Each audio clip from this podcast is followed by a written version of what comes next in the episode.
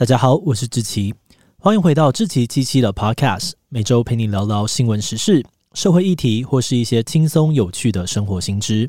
而最后也会来分享回复观众的留言。那今天的这一集我们要来聊聊的主题是非洲举牌影片。你收过来自非洲的祝福吗？最近几年，网络上面常常可以看到非洲举牌的影片。在影片当中，通常会有好几位非洲小孩或者成人站在小黑板的后面，跟着拍摄者一起念台词。台词的内容通常五花八门，有的是帮朋友庆生，有的是告白，有的是帮商品打广告等等。而在念完台词之后，通常也会有一小段搞笑舞蹈当做收尾。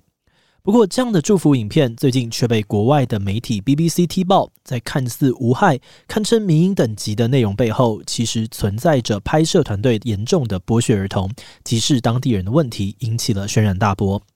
究竟非洲举牌产业链是怎么出现的？有哪些争议呢？这集就让我们一起来聊聊非洲举牌影片吧。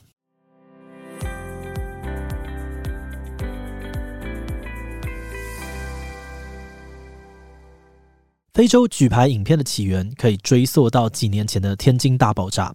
二零一五年，中国天津发生了一起重大的爆炸事故，造成了破百人死亡、近千人受伤的惨剧。而当时，中国有一位叫做威哥的网友收到了他非洲朋友传来的照片，照片里面有一位非洲小孩拿着“天津加油”的标语，表达对天津的支持。威哥收到照片之后深受感动，将这张照片发在网络上面，引起了巨大的回响。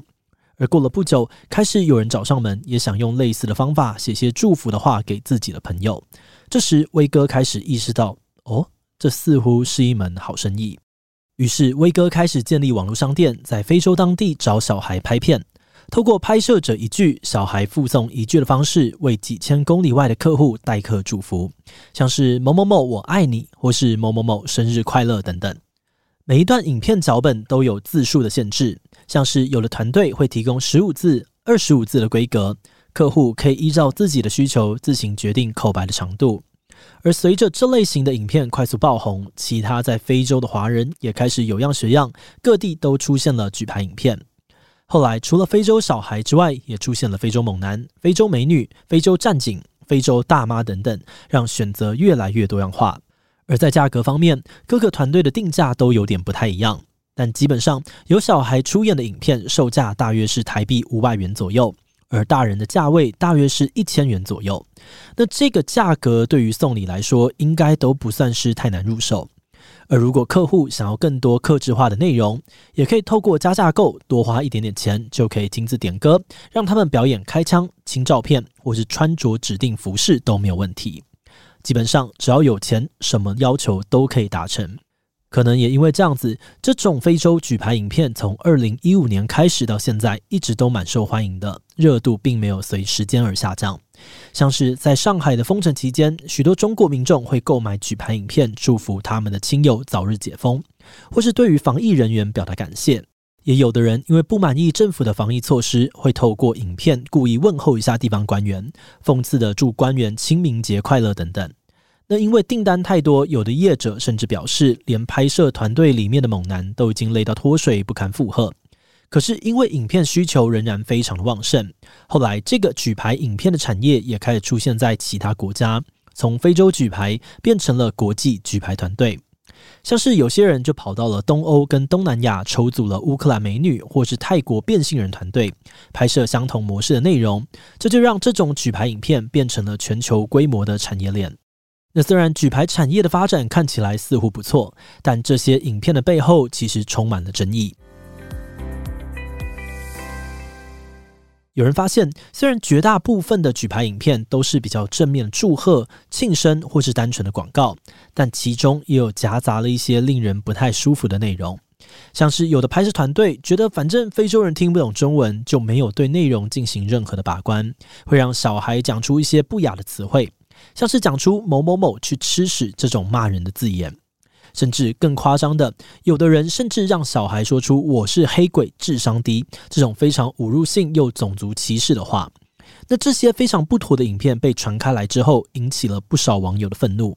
在两年前，就有一位加纳知名的 YouTuber 发现了这些内容，气到发影片批评这个现象。他认为这些在非洲拍片的华人是在消费当地的文化，是在压榨非洲的小孩，真的非常的可耻。他希望当地政府可以出手制止这种行为的继续发生。而随着这个事件越闹越大，其他国外媒体也开始注意到举牌影片背后的社会问题。而且不止国外，其实，在举牌影片最流行的中国，对于这个产业早就有不少的反弹声浪。不少人觉得这样的影片带出了两大问题：第一，这就是一种种族歧视；而第二，拍摄这类的影片是在剥削穷人。首先，我们来谈谈种族歧视的问题。虽然这些影片大部分都还不至于刻意的丑化非洲人，但多半还是利用大家心中当地人贫穷、落后、四肢发达的刻板印象来当做一种梗，博取大家的眼球。有中国网友就说：“要是今天有外国人跑到中国的偏乡拍类似的影片，那中国人不会气到爆炸吗？”再来是第二点，关于剥削穷人的部分，有许多人质疑说，这种影片的产业结构非常的不公平。因为大部分的收入都进到了拍摄者的口袋，当地人只能拿到一点点的零头，根本赚不到什么钱。另外，也有中国媒体批评举牌产业还有广告不实、使用童工、侵犯肖像权等等的疑虑。但是，面对这些质疑，业者一直以来都反驳说，影片当中的小孩跟大人都是自愿演出，所以没有压迫或是剥削的问题。许多业者宣称，他们会提拨部分的收入来购买物资，来改善当地的生活。而演出影片的当地人也都有得到合理的分润，有的小孩靠拍片赚的钱可能比自己父母的工资还要高。业者认为这样的商业模式其实是具有公益性质的商业扶贫，不应该被大家批评，反而还主张自己在做好事。而另外，面对抽成抽很大的说法，业者反驳说：“诶，影片也有制作成本啊，再加上代理商也要抽成，东扣西扣之后，自己并没有赚很多。”那总而言之，之前因为很少人可以实际去非洲调查，所以这些支持或反对的论点都算是各执一词，没有结论。一直到今年的六月，英国 BBC 的一篇报道才揭开了举牌影片产业的遮羞布。为了揭开非洲小孩举牌背后的内幕，BBC 根据《智商低》这部影片当中的线索，抽丝剥茧，追查到了其中一个拍摄团队的根据地——马拉维。他们找到了影片当中的村落，还有制作举牌影片的中国人，也就是在当地绰号“叔叔”的卢克。这个卢克也被怀疑就是拍摄《我是黑鬼》智商低的掌镜人。透过卧底记者假扮成消费者，他们跟卢克套出了产业的内幕。谈到影片收入时，卢克骄傲地表示，自己一天最多能拍三百八十支影片，单日收入可以超过台币三十万。但是 BBC 发现，来拍片的小孩每个人一整天的收入可能只有台币十五元，也就是零点五美元而已。卢克能拿到的利润非常的惊人。而记者也找到了影片中出演的小孩，发现了更令人难过的事情：很多小孩为了拍片没有去学校，错过了基础教育。而在拍片的过程当中，如果有人念错中文、跳错舞蹈，卢克就会惩罚他们，像是捏脸、言语辱骂，或是用棍子抽打等等。而且卢克也亲口说道：“不论如何，都不要可怜这些非洲人，对待非洲人这样就行了。”那在过去，村民们对卢克的所作所为并不清楚，大家都以为他是来教中文或是提供人道救援、经济协助的。直到记者来到了村庄，揭露了真相，村民们才发现自己的小孩、自己的文化被利用了这么多年。虽然说 BBC 报道的个案并不一定代表所有拍摄团队都是这样。但某种程度来说，这个报道还是能够证实，之前大家担心的剥削、歧视问题确实都已经发生了。而在报道刊出之后，引起了全球的网友挞伐，就连很多中国网友也看不下去，认为有这样的同胞非常的可耻。而且这篇报道也引起了中非关系的紧张。马拉维的 NGO 组织就要求政府立刻清查所有在马拉维的中国公民，如果发现有人非法滞留或是在做与签证目的不符合的事情，就应该在四十八小时内被他驱逐出境。另外，根据最新消息，本次的争议人物卢克也在逃亡过程中遭到了逮捕，非常可能会面临法律的制裁。面对这么大的丑闻，中国官方紧急澄清，他们强烈谴责任何形式的种族歧视。也强调，中国政府对种族主义采取零容忍的政策，未来也会继续打击这类的影片。目前，在各大的电商平台上，这种海外举牌祝福的影片大多已经被下架了。不过，我们还不能够确定这样的产业只是暂时避避风头，还是直接解散。但可以确定的是，应该有一阵子不会看到这样的举牌影片了。而在最后，我们也想聊聊我们团队制作这集影片的一些想法。其实，像非洲举牌一样提供代客喊话、代客祝福的产品有非常的多，也已经存在很久了。而大众之所以会买单，特别找别人帮忙喊话、送祝福，不外乎是想要一种猎奇感，让看到影片的朋友、观众觉得惊喜或是有趣。我们在研究的时候，发现很多人对于影片的留言评价都是觉得好可爱、好特别，所以我们猜测哦，大部分的消费者之所以愿意购买，可能并不是出于取笑或戏谑的心态，而是单纯想要创造一种惊喜而已。而且作为一个礼物来说，这个影片的价格并不算真的很贵，所以很容易就会吸引消费者来买单。尤其当大家在资讯不对称的状况下，确实很容易就会相信业者，觉得这样做真的可以帮助到当地人。不过，即便我们可以理解这个产业有它的市场，但当我们看到这些影片的时候，心中还是有一种奇妙的违和感。特别是我们真的很难想象。为什么有人会让孩子说出“我是黑鬼，智商低”这种羞辱人的话？这是客人的意思吗？为什么业者竟然完全照办了？中间完全没有任何踩刹车的机制吗？那虽然这支影片有可能只是极端个案，但我们认为它很有可能只是刚好被大家看到的那个冰山一角而已。因为从很多角度来看，那系列的影片或多或少都还是很难脱离剥削跟歧视的性质。虽然说这次的风波之后，非洲举牌系列可能会减少很多，但毕竟它还是有它的市场，所以未来应该还是会有类似的产品出现。就算不是在非洲，也可能在其他的地方拍摄。那对于想要购买这类祝福影片的人来说，有没有什么方法可以兼顾自己的需求，但又不会让自己在无意之间成为歧视或是剥削的帮凶呢？我们觉得关于这个疑问，或许可以从三个面向来思考。第一个是猎奇感，影片营造的猎奇感是什么？那些吸引你的噱头或是笑点，是不是建立在某种刻板印象上面？例如当地人很穷，或是四肢发达的形象等等。影片中的表演者如果换成了其他的肤色或是族裔，比如像是台湾人、中国人，还可以得到一样的效果吗？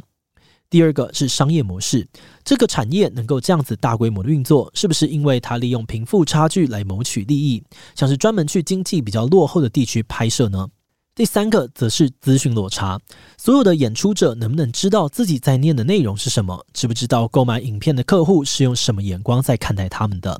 或者是消费者能不能够确认他们都有获得合理的报酬？拍摄过程一切都没有涉及歧视或压迫。但是我们也明白，要充分的考虑到这三点，或是掌握到这些资讯，可能还真的有点难度。所以，如果下次再看到类似的商品，或是你知道身边有朋友很想要买这类服务的话，记得先分享这一集的内容给他听听看，对这个事件有基础的掌握之后，再做出属于自己的决定吧。好的，那我们今天关于非洲举牌影片的介绍就到这边，接着就要进入到留言分享的部分喽。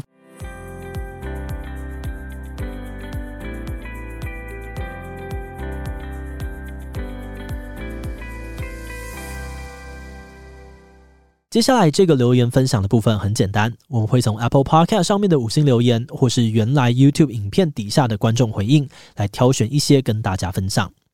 那第一则留言是来自于阿罗哈这位观众，他说自己曾经买过影片祝福男友生日快乐，但纯粹是觉得看那些非洲小孩口齿不清的讲着中文，觉得很可爱。当然也怀疑过这背后会不会有小孩子被剥削的问题，但就像志奇说的，有的时候真的很难完全了解事情背后的全貌。这次看了 BBC 的报道后，真的蛮难过的，感觉我在无意之间也助长了这样子的剥削。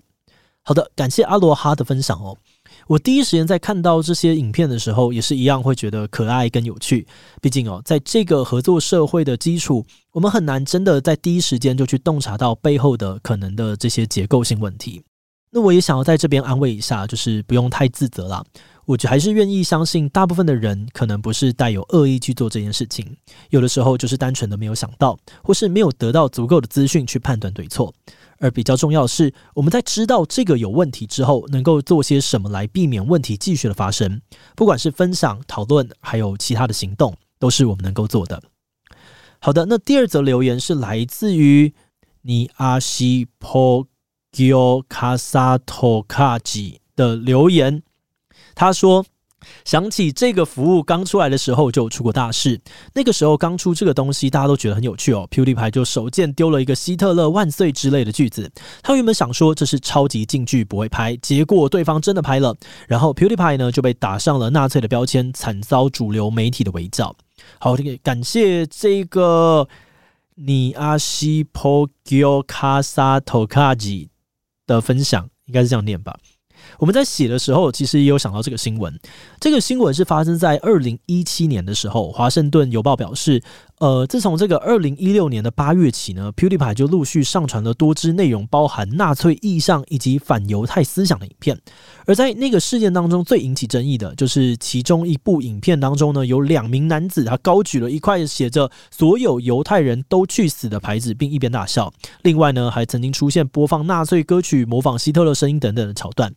而针对影片的风波呢，PewDiePie 则解释哦，涉及反犹太标语的这个影片呢，是透过自由工作者中介网站所找到的，而过程中呢，是随着 PewDiePie 的指导下面拍摄。而至于争议性的标语呢，PewDiePie 则是在个人部落格中解释：“我只是想透过影片呈现这个世界有多疯狂，特别是一些网络上面的服务。我只是选择了一些对我来说比较荒谬的素材。Fiverr 上面的人呢，会为了五块美元说任何的事情。”并补充，我绝对不会支持任何仇恨的态度。但这个新闻呢，因为篇幅的关系啊，我们就没有把它放进去我们的正式的脚本了。那根据 PewDiePie 的说法啊，当时他就是想要呈现这个服务可以多荒谬，但是呃，最后呢，却搞得有点像这个反串失败哦，整个大炎上还丢掉跟迪士尼还有 YouTube Red 的合作，真的是蛮惨的。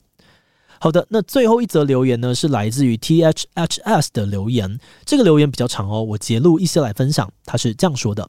我第一次看到这种影片的时候，只觉得也太酷了吧！我很乐观的相信，很多人在使用这种服务时，心中没有种族歧视的意思。不过，即使如此，也不能否定有很多人抱着种族歧视的心态购买这样的服务。有很多业者带着种族歧视去剥削童工跟劳工。我自己觉得这样的服务是中性的，但造成现在这样糟糕的局面是资讯不对等所造成的。如果非洲当地有站在当地人利益一方的有利对口，可以跟中国商人议定工作时段、工资、读稿内容，甚至订定违反时的违约金，那可能就会是一个比较健康良性的发展。我想企业工会的作用就差不多是这样的概念。这个事情告诉我的一个启示是，面对任何商人单方所宣称的善行，都要保持着一百二十 percent 的怀疑，直到有更多第三方提供的证据能够证明他所说的是事实。好的，感谢这个 THHS 的分享哦，我觉得这个思考方式也是蛮有趣的。如果先不谈歧视问题的话，这个服务本质上确实是像表演的一种哦。如果产业结构健康的话，也确实可能会对当地人带来帮助。不过现在的问题可能是权力落差的问题哦，当地人的筹码跟谈判能力很难跟这些商人比，要建立工会可能也不是那么的容易。那就目前的状况来说，规范跟制度几乎还是不存在的，所以如果有疑虑的话，建议大家还是先暂时避免使用哦。好的，那今天的节目就到这边。如果你喜欢我们的内容，可以按下追踪跟订阅。如果是对于这集非洲举牌影片的内容，对我们的 Podcast 节目或是我个人有任何的疑问跟回馈，都非常的欢迎你在 Apple Podcast 上面留下五星留言哦。那今天的节目就这样告一段落，我们就下集再见喽，拜拜。